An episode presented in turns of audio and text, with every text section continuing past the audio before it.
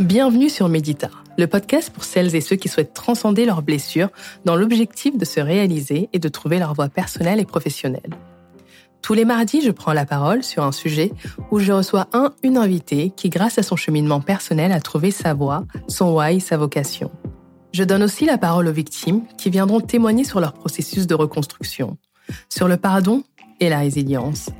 Médita, c'est aussi l'opportunité de s'inspirer et de bénéficier de conseils de professionnels, de spécialistes, que ce soit en psychologie, en droit ou au monde de la carrière. Médita, c'est plonger en profondeur en soi-même et en l'autre.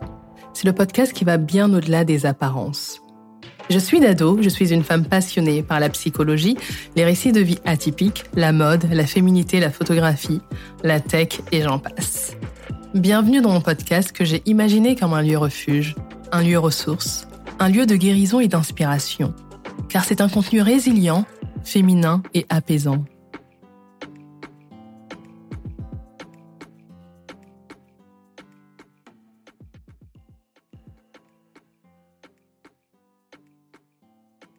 Aujourd'hui, je suis avec Fatoumata Diallo, qui est la fondatrice de Gamal. Donc, c'est une femme guinéenne qui vit à Londres.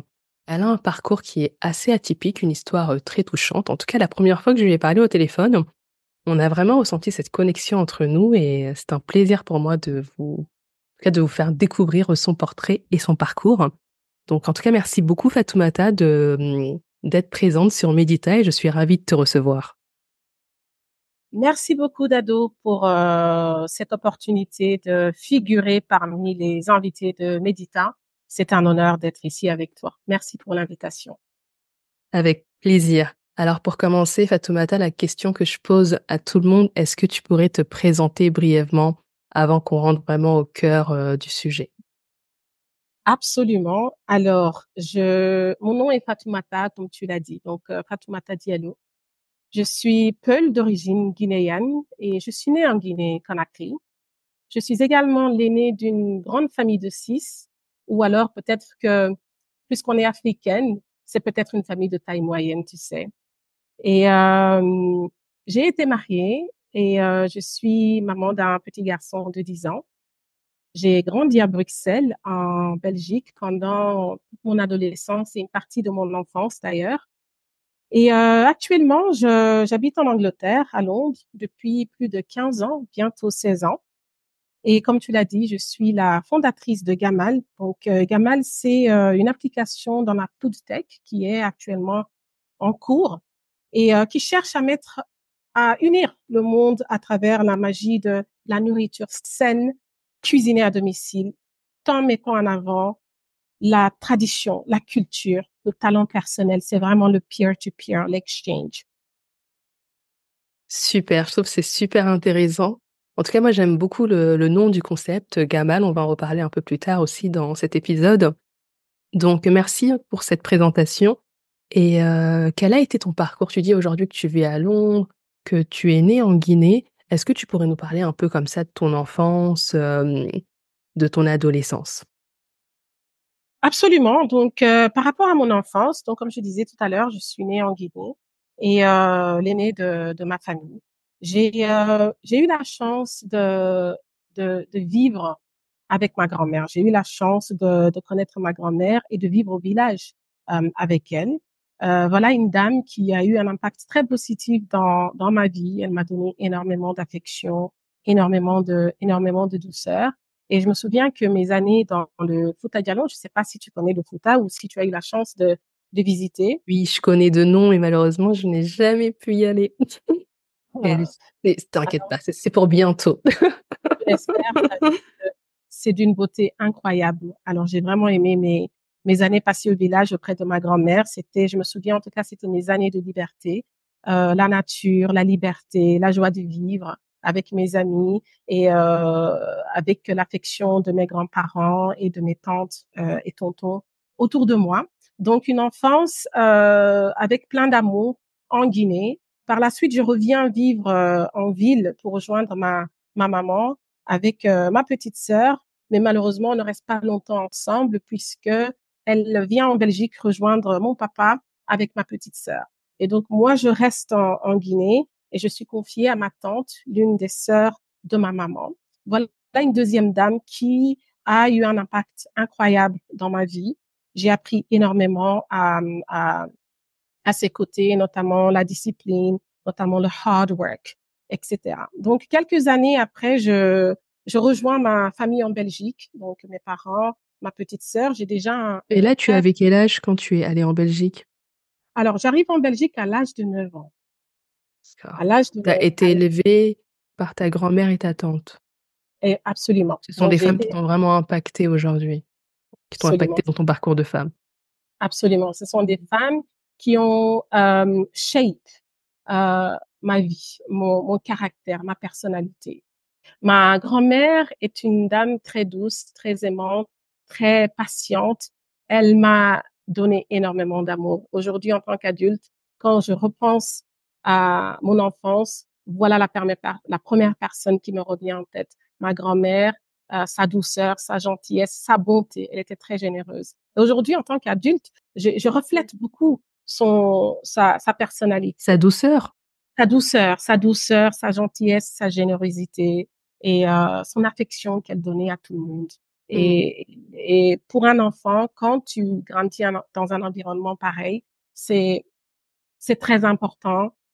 Quand tu grandis, tu es capable de donner la même chose aux autres, aux personnes autour de mmh. toi. Donc mmh, voilà, voilà l'impact que ma grand-mère elle a eu, euh, elle a eu dans ma vie. Par contre, ma tante, elle est, elle avait une personnalité assez différente. Elle était beaucoup plus rigide, elle était beaucoup plus euh, structurée. Elle m'a donné énormément de discipline et j'ai appris le hard work, le hard work à ses côtés. C'était une mmh. dame. Et je trouve que c'est bien d'avoir les deux, la douceur, la rigidité. Pour un enfant, je pense c'est pas mal. Et du coup, ce sont vraiment ces femmes. En tout cas, tu étais très influencée par des femmes déjà euh, très jeunes. Absolument, absolument. Et alors, par la suite, lorsque je rejoins ma maman, ma maman, elle est connue pour être une femme qui est intègre. Et donc, j'apprends l'intégrité auprès de ma maman. L'intégrité, l'honnêteté, euh, l'humilité. J'apprends ces valeurs-là auprès de ma maman lorsque on vit ensemble. Forcément, on est réunis en Belgique. Et donc, maintenant, j'arrive euh, en Belgique à, l'âge de 9 ans et j'arrive euh, pratiquement illettrée d'ado. Donc, euh, je suis accueillie en classe d'accueil. Pourquoi tu es illettrée? T'as pas, avais suivi les cours en Guinée? J'allais à l'école. Alors, c'est ça le, le paradoxe. J'allais à l'école en Guinée, mais je n'y comprenais rien. 9 ans, ça reste très tard. Oui, absolument. Donc, j'arrive à 9 ans, pratiquement illettrée. Voilà. Donc, je faisais partie de ces pauvres victimes euh, qui allaient à l'école et qui n'y comprenaient rien. Et donc, euh, c'était mon cas. Je suis arrivée, je ne savais pas lire, je ne savais pas écrire et je ne savais pas non plus parler français. Donc, euh, j'arrive à un niveau euh, donc, j'arrive à 9 ans, accueillie en classe d'accueil, l'une des plus âgées. Je n'y comprends pas grand-chose, mais quand même, je suis déterminée. J'ai vraiment faim. J'ai envie d'apprendre. Je, il y a cette hargne en moi, il y a cette flamme en moi qui fait que je travaille plus que les autres. Je travaille, euh, euh, je suis passionnée, je suis motivée, je suis instoppable. Et donc, j'arrive à me rattraper assez rapidement. Hein. Donc, euh, de ma classe d'accueil, euh, je passe en primaire deuxième dans le système scolaire belge, mais en fin de compte, je ne fais que trois ans au lieu de six ans à, euh, à l'école primaire, ce qui me permet de rattraper un petit peu le retard que j'avais. Et euh, je pars au lycée avec un parcours assez normal. Donc là, maintenant, je n'ai plus qu'une année de retard par rapport à mmh. la moyenne. Ça va. Ça va. Voilà. Voilà. Donc, je me suis rattrapée jusqu'à plus, plus ou moins un an par rapport à la, à la moyenne euh, de ma classe. Je fais une option sciences sociales langue. Et après mon bac, je suis mariée et je déménage vers l'Angleterre. Et du coup, en, en te mariant, euh, comment tu as vécu euh, ce changement Tu sais, arrivé en Angleterre, moi je sais que j'avais été euh, déjà à Londres quand j'avais aussi 18 ans, j'avais fait une année sabbatique. Mmh bah, c'était pas évident, c'était pas easy. Et toi, comment tu as vécu ce changement? Alors, encore une fois, dans mon parcours, c'est euh, c'est un renversement de la situation. Ça me rappelle lorsque je suis arrivée en Belgique à l'âge de 9 ans et que je n'y comprenais rien du tout. J'arrive en Angleterre et euh, c'est un nouvel environnement, c'est une nouvelle langue, c'est une nouvelle culture. J'ai tout à apprendre et donc forcément c'est un défi, c'est un challenge. j'arrive avec une base assez solide en anglais, puisqu'en Belgique, l'anglais, c'est la troisième langue officielle. Et donc, j'ai une base assez solide.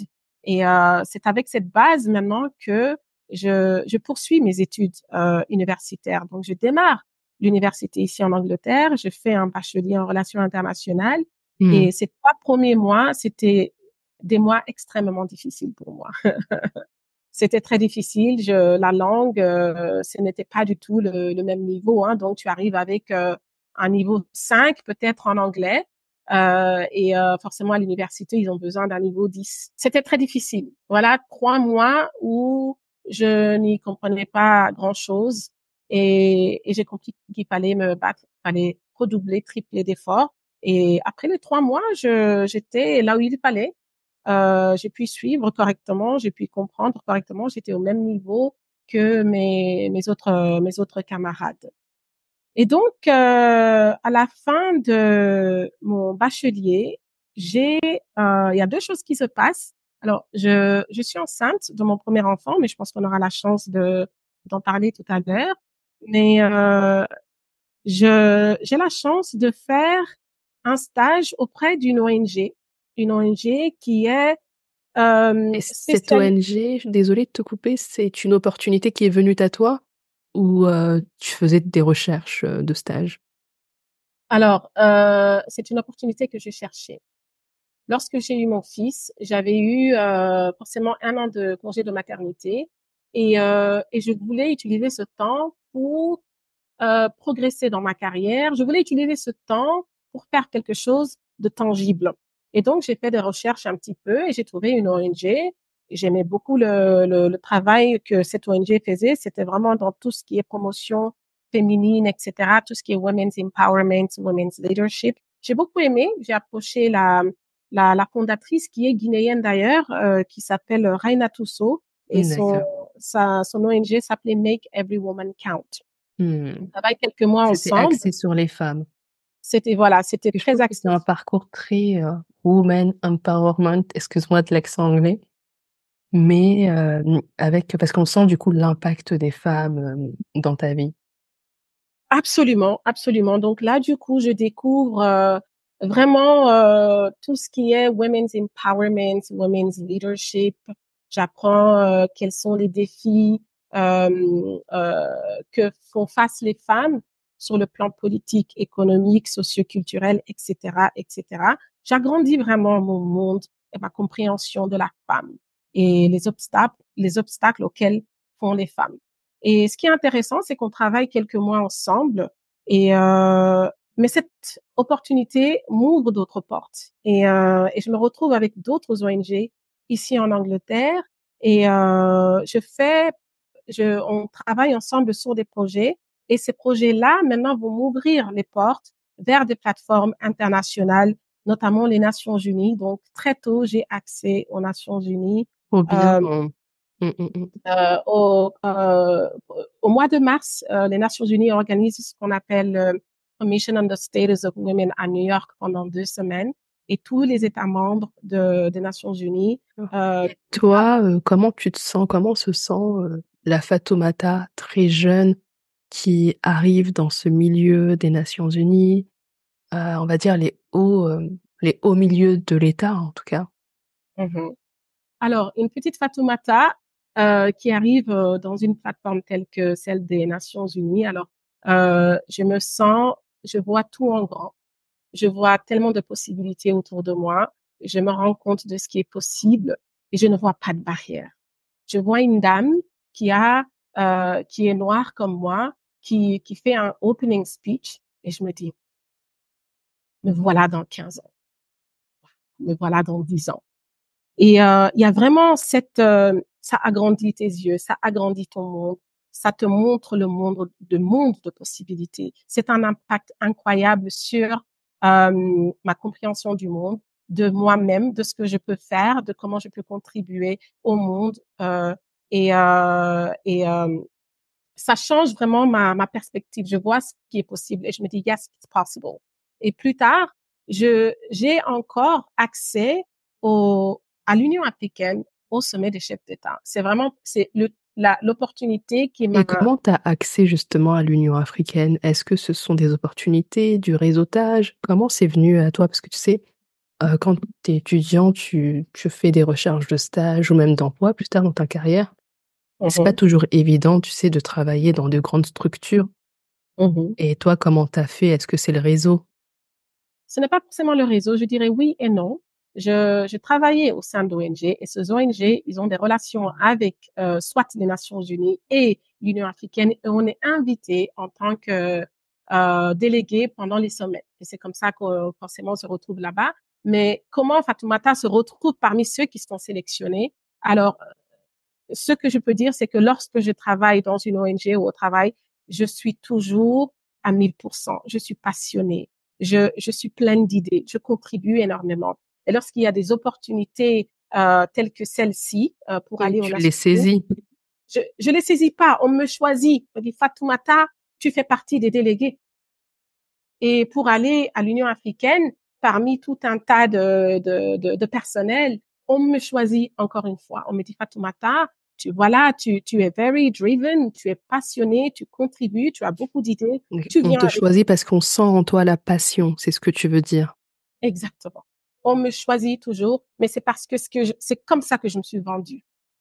Je, je, je n'hésite jamais de me mettre euh, en avant. Je Et aujourd'hui, qu'est-ce que tu conseilles justement aux femmes qui ont du mal à se mettre en avant? Il faut se mettre en avant. Il faut avoir confiance en soi. Il faut oser rêver et briser les barrières. il faut être curieux. Moi, ma curiosité m'a servi. J'ai toujours été curieuse dans ma vie. J'ai toujours été dreamy. Je, je suis quelqu'un qui ose rêver et qui ose rêver au-delà de, de mon quotidien, au-delà de ma communauté. J'aime bien voyager. J'aime bien aller vers l'inconnu. Et c'est comme ça que je fais des nouvelles rencontres et c'est comme ça que le monde s'ouvre à moi. Donc, je dirais aux femmes et aux, aux jeunes femmes d'aller vers l'inconnu, d'avoir confiance en elles-mêmes et d'oser rêver et d'oser briser les petites barrières et ensuite les grandes barrières. Mm, mm, mm. En tout cas, je suis complètement d'accord avec toi. Alors, pour parler un peu de ton parcours, de toutes ces opportunités que tu as saisies, en tout cas, on, on t'a choisi, si je reprends tes termes. Euh. On a eu un, un premier échange, tu, as- tu m'avais parlé justement de ton licenciement et euh, de ton divorce, de, de ton mariage, qui est arrivé à peu près en même temps. Est-ce que tu pourrais euh, nous en parler et surtout nous dire euh, comment tu as su euh, rebondir et trouver les ressources intérieures en toi? Absolument. Et donc, au cours de l'année 2020, le monde il est frappé par le, le Covid, le fameux Covid. Et voilà une année très intéressante dans mon parcours, une année où tout mon quotidien a été euh, fracturé. Je ne trouve pas le bon terme, mais peut-être que je peux utiliser ce mot.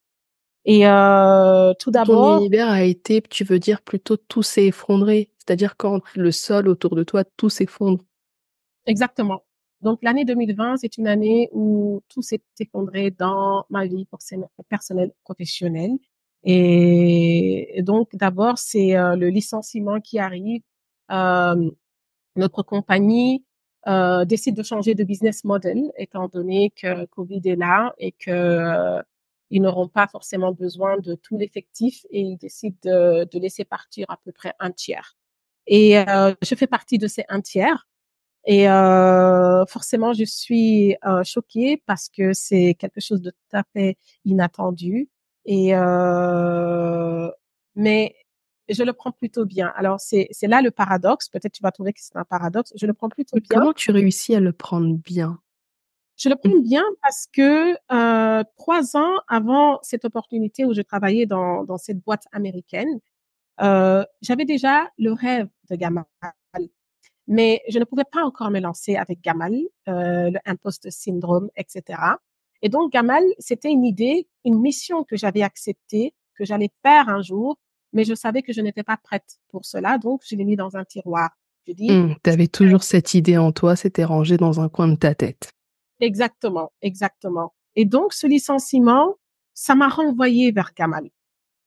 Ça m'a renvoyé vers Gamal. Je me dis, ok, qu'est-ce que je, je m'attendais pas du tout de me faire licencier et de me faire licencier maintenant. J'avais un plan que j'allais travailler ici, j'allais apprendre le maximum que je pouvais, mais que ça ne s'est pas du tout passé comme ça. Le, le licenciement est arrivé de, de ma, dans un moment complètement inattendu. Mmh, c'était brutal, hein. c'était très. C'était très brutal, mais je l'accepte, je le prends et je le prends très bien. Je me dis ah ok, c'est peut-être un signe pour moi, c'est peut-être un indice que euh, ça qui me renvoie vers Gamal en tout cas. Mmh. D'ailleurs, je trouve que dans dans ta manière de t'exprimer, tu souvent tu, tu dis tu acceptes. Est-ce que toi tu crois au destin?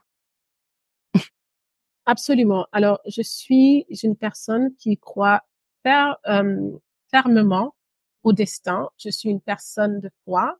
Et d'ailleurs, le, mon parcours de 2020 à 2021 a vraiment renforcé ma foi. Tout ce que j'ai fait, c'est vraiment basé sur la foi. Et euh, je crois au destin.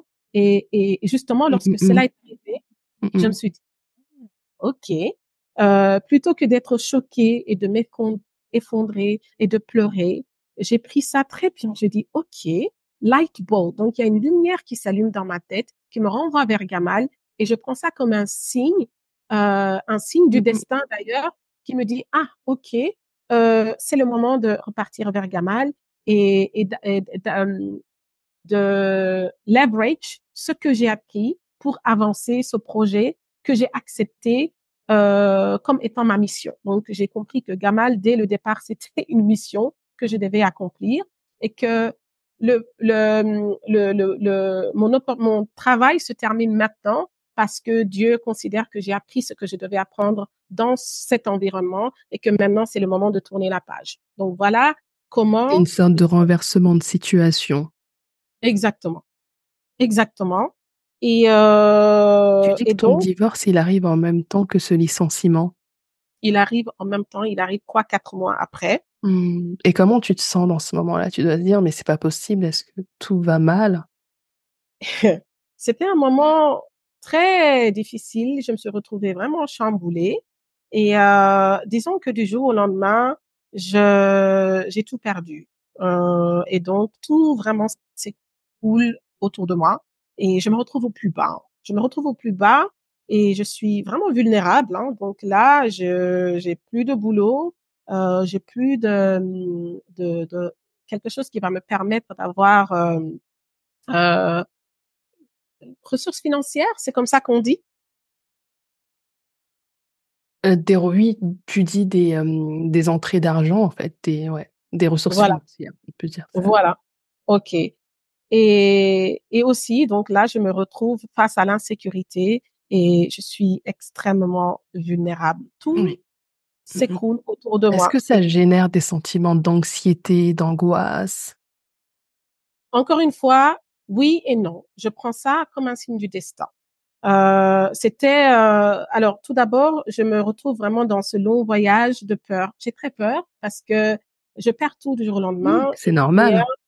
Euh, j'ai un enfant âgé de 7 ans avec moi et euh, ensemble, on fait face à l'insécurité et on est vulnérable puisque je dois vraiment euh, me reconstruire, je dois tout reprendre à partir de zéro. À ce moment-là, je n'ai plus rien. Et euh, mais d'un autre côté, comme je t'ai dit, je suis une personne qui a vraiment une, foi et tout ce que je fais, je le regarde selon le cadre de de de de, de foi. So, euh, et donc je me dis, voilà une opportunité pour moi de me découvrir. Pourquoi tout cela m'arrive-t-il? C'est-à-dire quand il t'arrive des choses qui sont censées être négatives, que beaucoup de personnes euh, ne se relèveraient pas de, de ce qui arrive, tu te poses la question pourquoi ça m'arrive? Qu'est-ce que je peux apprendre de cette expérience? Absolument. Et je décide. D'abord, je comprends. Je comprends une chose. Je comprends que dans la vie, lorsque nous traversons des périodes difficiles, c'est que après le moment difficile, il y a toujours une période de lumière. Et donc, c'est pour ça que je ne panique pas. J'ai peur. J'ai très peur parce que je j'ai plus rien. Oui. Mais en même temps, je me dis, j'ai confiance en Dieu. Je sais que cette euh, difficulté va apporter forcément quelque chose de bien. Et donc, je me dis, regarde autour de toi, Fatoumata, ne te laisse pas, euh, ne, ne, ne, ne, ne pleure pas sur ton sort. C'est une situation, c'est une transition. Et tout ce que tu dois faire, c'est de comprendre le message, décode le message. Et dès que tu arrives à décoder le message, c'est comme si tu vas avoir un diplôme et les portes vont s'ouvrir devant toi. Voilà comment je réfléchis. Voilà comment j'arrive à, à, à, à trouver déjà comment me motiver moi-même personnellement, comment euh, trouver la force de me relever, de, de me reconstruire et, et d'aller vers le progrès. Et donc, je suis toujours nourrie d'espoir. Mmh. Et, Très euh, intéressant. J'aime beaucoup. Oui, toujours nourrie d'espoir. Et comme tu me posais tout à l'heure la question de est-ce que je crois au destin? Et j'accepte que cela fait partie de mon destin et qu'il y a quelque chose de beaucoup plus grand devant moi. Il y a quelque chose de beaucoup plus grand et que lorsqu'il y a un grand destin pour toi, tu as beaucoup d'épreuves aussi. Lorsqu'il y a un grand destin qui t'attend, tu as de grandes épreuves. Exactement. Donc, je prends ça plutôt bien. Je me dis, la difficulté que je suis en train de, de traverser en ce moment, cela m'a, il y a quelque chose de incroyable devant moi. Et je dois rester strong. Je dois rester resilient. Je dois trouver la force d'avancer. Et surtout, je dois pas me noyer dans ce que ma perception veut me montrer. Je dois aller chercher au plus profond. Est-ce que moi, il y a une question qui, il y a quelque chose qui me vient à l'esprit? Est-ce que le fait d'avoir été élevé par ta grand-mère et ta tante, euh, dont tu nous as parlé dans leur personnalité, je pense que ça t'a aussi forgé. Absolument, je peux vraiment dire ça parce que euh, malgré que c'est justement c'est dans ces moments-là que tu te dis ah oui j'ai été élevée par une grand-mère qui était douce, par une tante qui était aussi résiliente, donc mmh forcément c'est à ces moments-là que tu que toute cette éducation, euh, je veux dire, prend place dans la réalité. Absolument, Dado, c'est exactement comme ça que je le perçois. Et donc là, imagine moi avec mon enfant, on perd tout du jour au lendemain, mais que j'arrive à lui donner de l'amour, j'arrive à lui donner de l'affection, j'arrive à lui faire croire qu'on est qu'on est dans une aventure comme Dora l'exploratrice ou autre. Et euh, on vit l'un des moments les plus incroyables de, de notre vie tous les deux. On se concentre uniquement sur le positif et sur les choses qu'on peut contrôler. Et euh, tu sais, lorsqu'il pleut dehors, tu n'as aucun contrôle sur cela, mais tu peux euh, prendre un parapluie avec toi. Mmh, mmh, mmh, et donc, j'essaye de, de me protéger. C'est une, une, belle citation. Lorsqu'il pleut dehors, tu peux prendre un parapluie avec toi. Oui, mais je ne peux pas contrôler. Je peux, c'est pas moi qui commence la pluie, c'est pas moi non plus qui vais stopper la pluie. Mais la pluie, elle est là, et donc je dois apprendre à naviguer dans la pluie, tout en gardant ma, tout en gardant ma sanité, tout en gardant ma joie de vivre, tout en essayant aussi de comprendre les signes qui sont là. Pour moi, il y a toujours des signes, mais il faut laisser passer le nuage pour, pour pouvoir décoder. Et donc, pendant ce moment-là, j'arrive à donner de l'affection à mon enfant, de donner de, donner de l'amour à mon enfant. On se réinvente ensemble et euh, on, vit une transition incroyable, euh, remplie de souvenirs incroyables, remplie de moments de, de, de laughter. Donc, on, on, rigole beaucoup, on fait beaucoup d'activités, beaucoup de découvertes, etc., etc. Et, et, donc, cette joie de vivre, cette douceur, peut-être j'ai tiré ça de l'éducation de ma grand-mère et cette force de résilience de pouvoir me relever. De peut-être j'ai pris ça de ma tante, tout en restant mmh, mmh, Tout à fait. Et aujourd'hui, toi, quels sont tes conseils pour une personne lorsque tout s'effondre Comment reconstruire? D'accord. Euh, eh bien, je dirais que c'est très important de, de garder la foi. Pour moi, ma foi, ça a été mon moteur. Sans ma foi, je n'aurais pas pu me relever. Sans ma foi, je, je ne serais pas là où je suis aujourd'hui. Sans ma foi, je serais complètement perdue. Sans ma foi, je serais détruite aujourd'hui. Avec tous les obstacles qui sont ici sur mon chemin, sans ma foi, je serais vraiment plongée dans un trou noir, dans un trou noir. Et donc, c'est vraiment de garder la foi. Mmh, la foi, ça a été ta lumière la foi, ça a été le thread, ça a été le fil conducteur de ma vie. Quel que soit, mmh, il mmh, peut, mmh, il pleut, il fait beau dehors, ma foi a toujours été cette lumière qui m'a qui m'a permis de, de naviguer tout ce qui s'est présenté devant moi.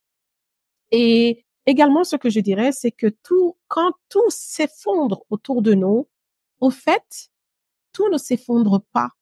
Tout prend exactement sa place. Et, euh, et donc, tout se remet en place là où ça doit être. Et, euh, et comment je le vois, c'est comme une opportunité de renouveau, c'est une opportunité de se reconstruire, c'est une opportunité de se remettre en question, c'est une opportunité de se réinventer. C'est un moment de pivot, c'est un moment où tu peux tourner à gauche ou à droite. Et euh, c'est un nouveau chapitre. prends ça comme un nouveau chapitre que tu peux écrire selon tes termes ou c'est un nouveau livre. Voilà comment je l'ai vécu personnellement et voilà mes conseils pour quelqu'un qui a traversé des obstacles, des défis qui sont au plus bas et qui cherche à se relever. C'est de garder la foi et de tout prendre comme une opportunité. Parce qu'en fin de compte, il y a très peu de choses qu'on contrôle, mais euh, on peut choisir de regarder les choses d'un point de vue très positif.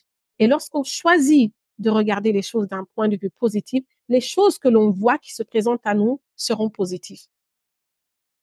Mmh, mmh, mmh. En tout cas, merci beaucoup.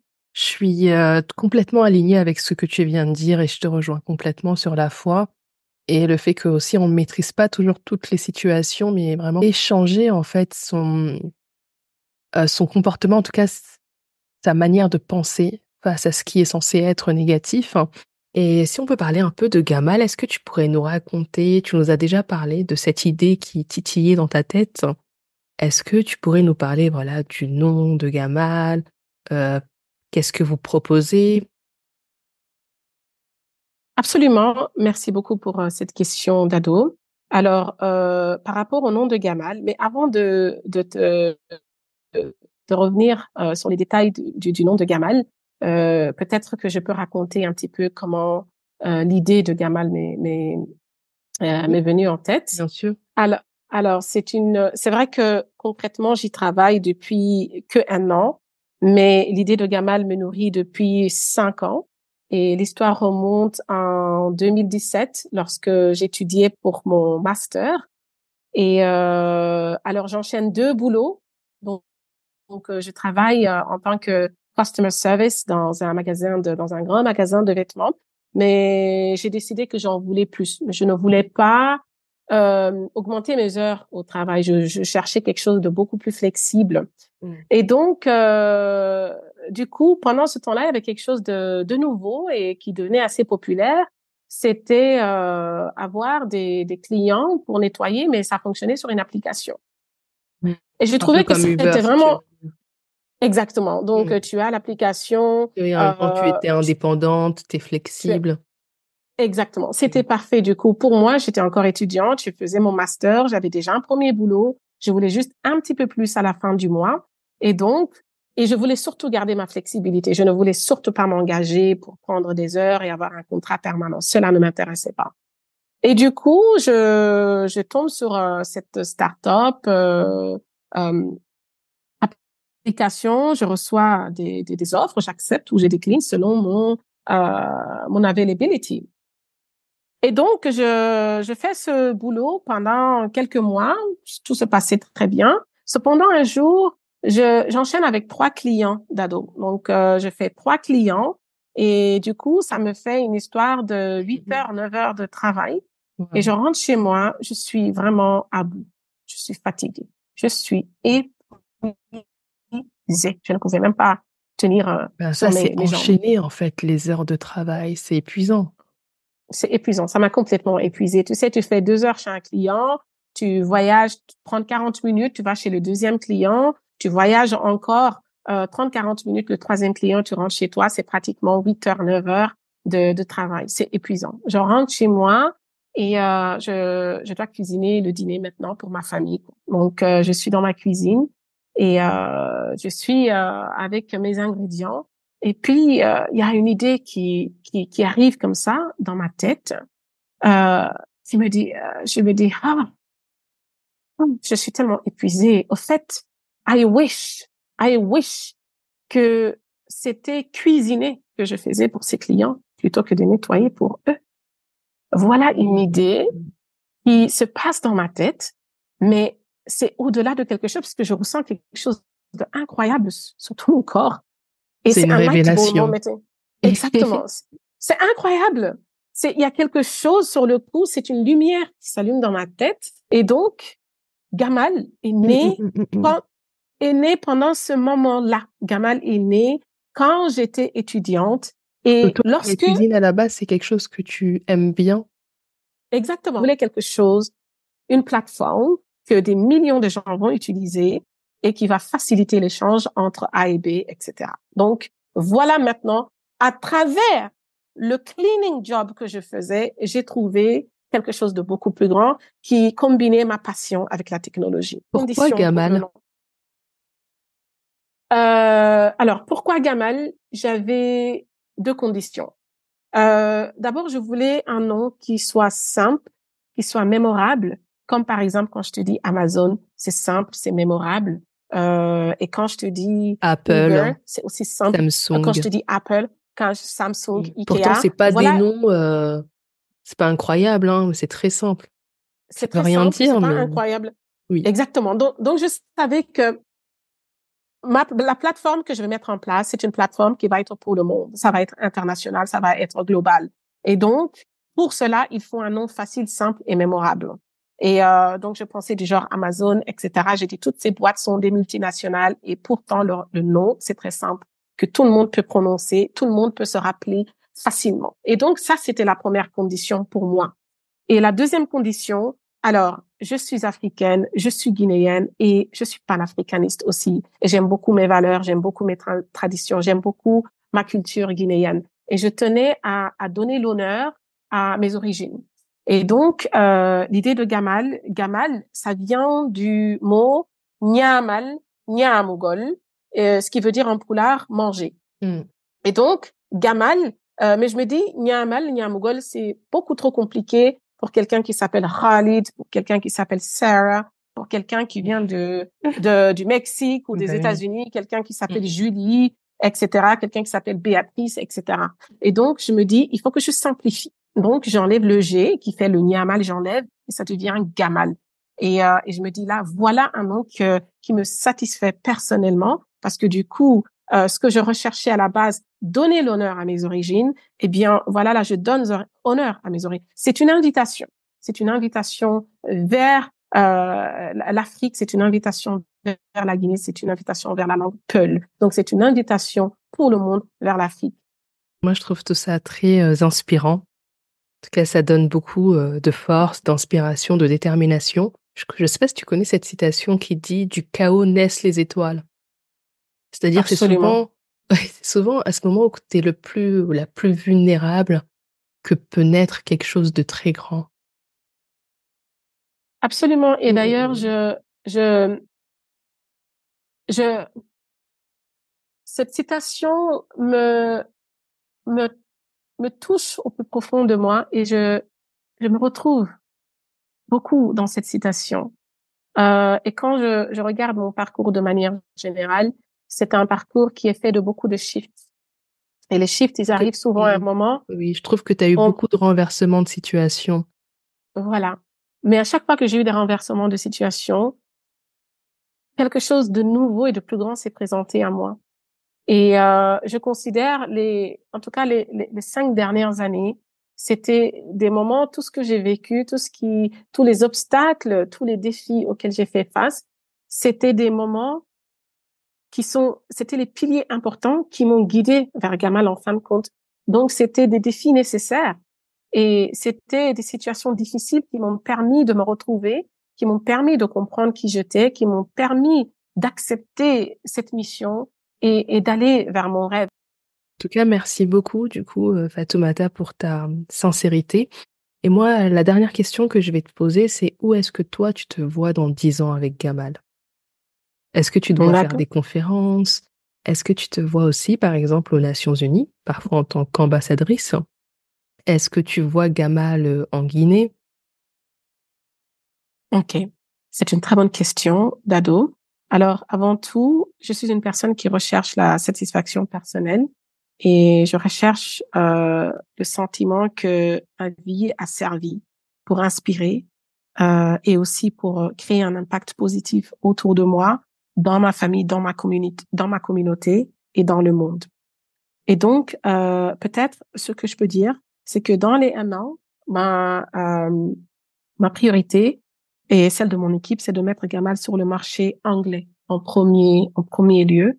Et d'ici cinq ans, on aimerait s'étendre sur d'autres d'autres marchés, notamment les les marchés euh, européens, etc., les, les grandes métropoles. Et d'ici dix ans, on aimerait avoir une présence globale, euh, avec forcément une adaptation locale. parce que le modèle Gamal qui sera en Afrique sera très différent du modèle Gamal européen. Il sera très différent du Gamal modèle asiatique. Mais en tout cas, d'ici dix ans, j'ai la confidence qu'on peut être sur le marché partout dans le monde euh, tel que Uber a une présence euh, pratiquement euh, planétaire, etc. Donc voilà où je vois Gamal euh, d'ici dix ans. Mais au-delà de cela, j'ai déjà un lien assez étroit avec les Nations Unies, etc. à travers le Commission on the Status of Women. L'année passée, pour la première fois, j'ai pu participer au General Assembly et, et, donc voilà quelque chose que je qui pourrait ouvrir euh, d'autres opportunités, notamment ambassadrice de Sustainable Development Goals. Et puis, euh, au-delà de cela, je cherche surtout l'impact. Je cherche à, à, contribuer aux causes qui me tiennent à cœur. Euh, faire des conférences pour peut-être partager mon histoire de cette dame guinéenne qui est venue en Belgique à l'âge de 9 ans, qui ne pouvait ni lire ni écrire, euh, ni s'exprimer en français, et malgré tous les défis qui se sont présentés à moi, euh, tous les renversements de situation, que j'ai quand même pu oser rêver et chercher mon rêve. Et donc voilà quelque chose, une histoire qui, j'ose, enfin j'espère, pourra inspirer des, des, des, milliers de personnes à travers le monde. Mm, mm, mm. En tout cas, merci beaucoup. Et on arrive du coup à la fin de ce podcast et je voulais te remercier pour ta sincérité, ta spontanéité et surtout d'avoir parlé vraiment avec ton cœur. Donc euh, moi j'apprécie beaucoup euh, qui tu es et ton projet. Merci, merci beaucoup Dado, merci pour euh, l'opportunité. Encore une fois, c'était un honneur de, de, de, figurer parmi les les, les, les invités de, de Medita et c'était un honneur de, de partager un bout de mon histoire avec toi et les les fans de, de Médita. Avec grand plaisir, c'est avec plaisir. Merci.